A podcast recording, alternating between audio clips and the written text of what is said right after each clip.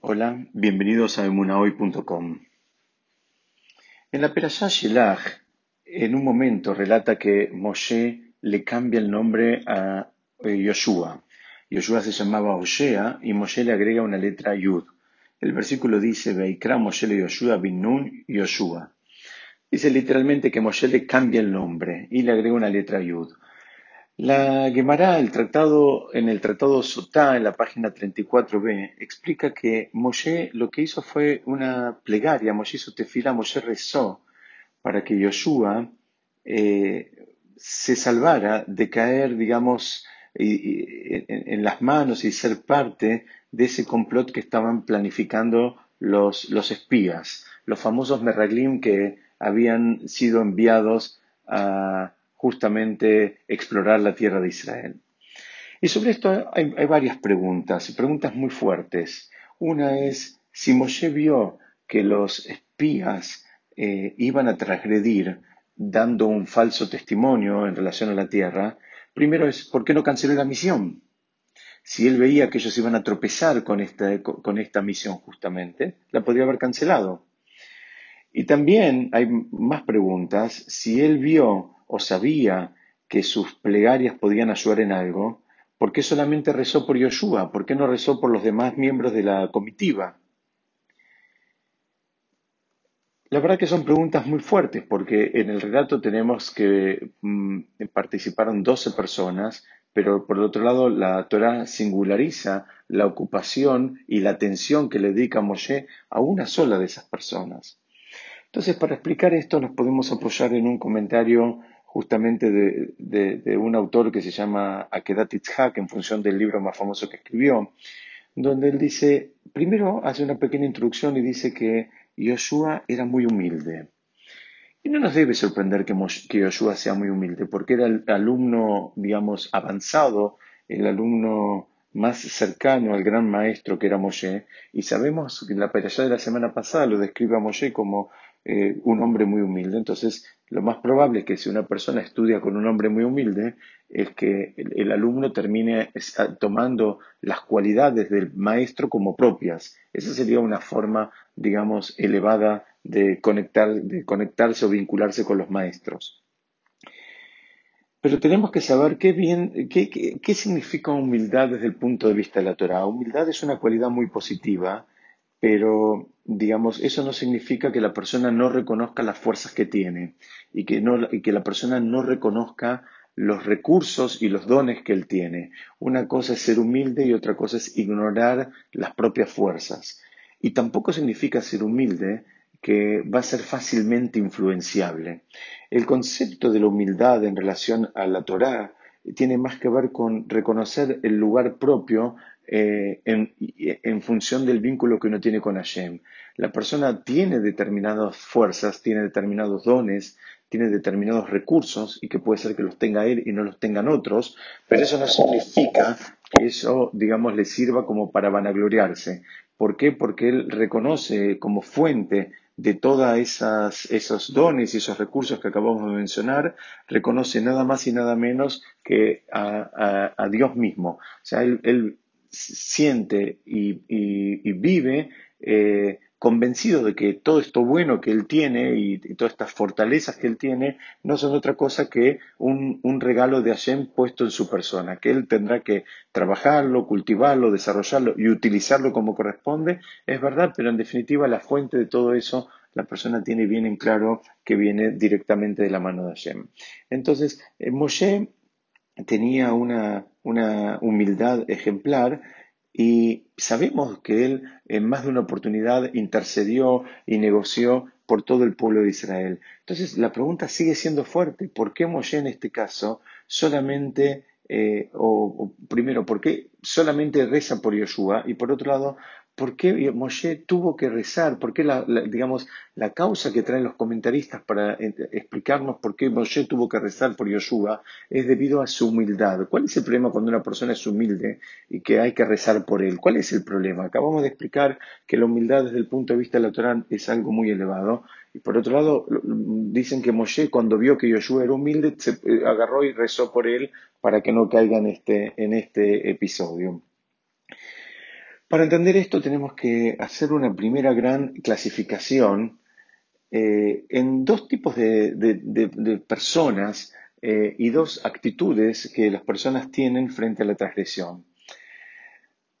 Explican que hay personas que si bien tienen una, mirada un poco liviana en, relación a las leyes de la Torá, es decir, no les preocupa mucho y la mayoría de, las leyes no las cumplen, por el otro lado, eh, la persona es plena, tiene conciencia plena de que está haciendo una transgresión. Es decir, por un lado actúa con liviandad, pero sabe que lo que está haciendo está mal. Lo que pasa es que le resulta eh, desafiante, le resulta difícil, a veces hasta quiere eh, cumplir los preceptos de la Torah, pero le cuesta, le resulta realmente este, un, le, resulta algo eh, complicado. Entonces, lamentablemente, no puede cumplirlo, no lo puede hacer. ¿Por qué? Porque se queda en ese primer, este, en ese primer escalón que es la dificultad. Pero explican los comentaristas que si esa persona misma, eh, que tanto le cuesta, y que acabamos de describir, en algún momento fuera castigada severamente por sus acciones, lo más probable es que va a corregir su camino. ¿Por qué? Porque él sabe que lo que está haciendo está mal y él va a terminar haciendo un análisis costo-beneficio y va a cambiar su actitud. Entonces, este primer, este primer digamos, eh, modelo son personas que, por un lado, tienen una lectura con una cierta liviandad en relación a los preceptos de Hashem, pero por, qué? Porque les cuesta, porque les resulta desafiante, eh, no pueden pasar esa, barrera del, desafío, pero por otro lado saben que lo que hacen eh, está mal y, y, si hubiera algún tipo de motivación extra dejarían de hacerlo inmediatamente porque ellos son conscientes que lo que hacen está mal. Hay un segundo tipo de personas que a veces transgreden y es mucho más, son mucho más eh, complejas, son mucho más complicadas. ¿Por qué? Porque son personas que a veces ya no solo que no piensan y no, no entienden que lo que están haciendo es una transgresión, sino que están convencidas que lo que ellos están haciendo en este momento es una mitzvah. Están convencidos que lo que están haciendo es un acto de bien y que eso es lo que, digamos, es lo que corresponde hacer en este momento y que esa es la misión de ellos y, justamente eh, tienen ese, esa tintura que mezcla, digamos, a sus propias debilidades y las, las, tiñe eh, en, forma de una mitzvah. Entonces ahora ellos no solo no piensan que están haciendo una transgresión, sino que están convencidos de que lo que están haciendo es un precepto, es una obra de bien. Ustedes fíjense que en Pirkei Avot, en el tercer capítulo, en la Mishnah primera, dice, Istakel de Barim. Dice, la Mishnah, yo no quiero entrar en la Mishnah misma, eh, que, sigue después, pero solamente en este primer enunciado, donde dice, en Pirkei Avot dice, como que mires tres, tres cosas determinadas que va a decir después, verá, y vos no vas a venir, no vas a caer en las manos de la transgresión. La pregunta es, ¿por qué este enunciado? Porque podría haber dicho, mira estas tres cosas, contempla estas tres cosas, prestale atención a estas tres cosas, que las va a anunciar después en la, en Mishnah, insisto, ahora no es el tema de nuestro estudio, y podría haber dicho, mirad en estas tres cosas y no vas a transgredir. ¿Por qué dice no vas a caer en las manos de la transgresión? Acá hay como un lenguaje un poquito más rebuscado y sabemos que no es casual que esté ese lenguaje ahí. Entonces tenemos que ver qué es lo que podemos aprender de esto. Y los comentaristas explican algo muy interesante. Dicen que mientras eh, la transgresión es simple, la persona sabe que lo que hace está bien o está mal, en este caso sabe que lo que hace está mal, le cuesta, como dijimos antes, le resulta desafiante, le parece complicado, eh, pero él sabe qué es lo que está bien y lo está mal y lo que está mal. Entonces, en algún momento él puede, digamos, cambiar, eh, digamos, su perspectiva, pueden cambiar sus motivaciones, puede, digamos, recibir los incentivos correctos y esa persona, como es absolutamente consciente de qué es lo que está mal, lo más probable es que pueda salirse de, ese camino equivocado por el cual estaba transitando.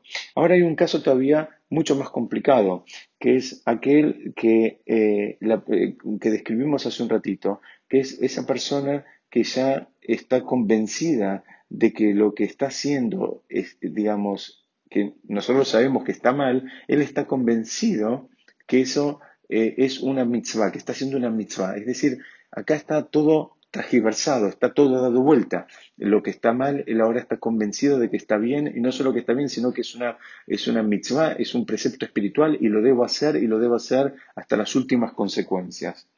Acá estamos frente a un caso muchísimo más complicado. Entonces explican que justamente a eso se refiere cuando en el primer caso todavía el cambio está en tus manos. En el segundo caso, cuando ya eh, los conceptos se dieron vueltas, ya es muy difícil, ya no está en manos de la persona hacer ese cambio. ¿Por qué? Porque ahora ya toda su lectura, toda su mirada, toda su aproximación a esta situación está eh, absolutamente dada vuelta, está todo tenido, eh, digamos, del color de un precepto que no existe, pero ahora ya la persona está convencida y es muy difícil que pueda, que pueda cambiar. ¿Por qué? Porque ya él, eso ya no está en sus manos. Él ahora ya, digamos, como que le dio, el, se dio el poder.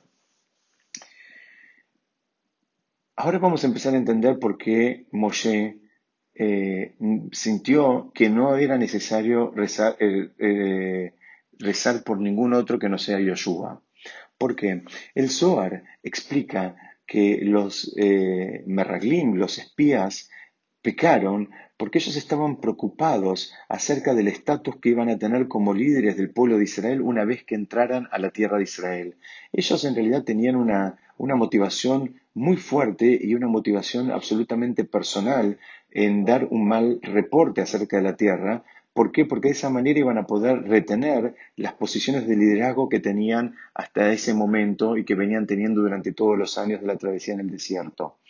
Entonces, Moshe se dio cuenta que eh, ellos tenían la chance eh, de, digamos, de lo que se dice en hebreo de hacer teshuvah, de corregir su camino, tal vez en algún momento, en la tranquilidad de la soledad, poder recapacitar y cambiar la mirada, porque todavía estaba en sus manos. Ellos eran, digamos, eh, absolutamente conscientes de que tenían una agenda personal y en algún momento la situación les podía hacer clic y decir, bueno, no, no me manejo más con una actitud egoísta como me estoy manejando ahora y ahora voy a actuar y voy a hacer lo que corresponde. Pero todavía estaba en manos de ellos hacer ese cambio. A diferencia de ellos, Yoshua también tenía un motivo para mentir. ¿Por qué? Porque Yoshua, estudiamos en un par de perashiot anteriores, eh, fue testigo de una profecía hecha por Eldad y Meidad, donde ellos profetizaron que eh, Moshe iba a morir y que iba a ser Yoshua el que iba a liderar al pueblo en el ingreso a la tierra de Israel. En su momento Yoshua, eh, digamos, se enojó, se angustió, inclusive intentó mm, o pidió permiso para encarcelar a estos eh, supuestamente falsos profetas, que no eran falsos y que eran bien profetas.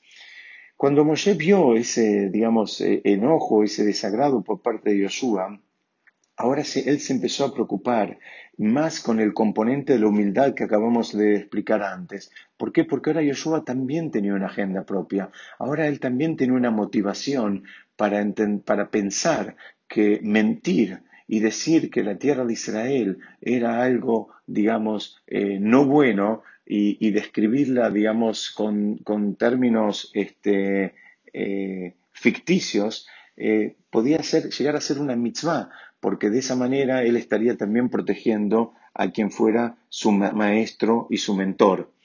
Y ahí empezamos a entender por qué Moshe hizo tefilá por Yoshua. Moshe hizo tefilá por Yoshua porque Yoshua era el único de los que estaba ahí que no tenía en sus manos la posibilidad del cambio. Yoshua ya estaba tan emocionalmente involucrado que él no tenía las chances de salirse. Yoshua estaba digamos, eh, eh, ya em, tomando partido a través de una mirada incorrecta. Él estaba viendo una situación donde él sabía que si eh, el ingreso a la tierra de Israel iba a ser inmediato, él sabía, porque había escuchado esa profecía, que eh, ese ingreso no iba a tener a Moshe como parte de, de, la comitiva. Entonces, ahora empezamos a entender cómo, cómo funciona todo esto. Yoshua era muy humilde y era tan humilde que estaba dispuesto a sacrificar su propia posición de, liderazgo e inclusive a cometer una transgresión con tal de que su maestro y su rabino continuase con vida y siguiera cerca de, cerca de, y tener la chance de seguir cerca de él. Entonces, acá vemos cómo hay distintos tipos de mitzvot y cómo hay distintos tipos de transgresiones. Algunas de ellas se visten en la forma de, una mitzvah, pero siguen siendo una transgresión lisa y llana, y es una transgresión tan fuerte y tan pura que requiere de la misma plegaria de Moshe para tratar de evitarla. Muchísimas gracias, Desatación. Seguimos estudiando la próxima.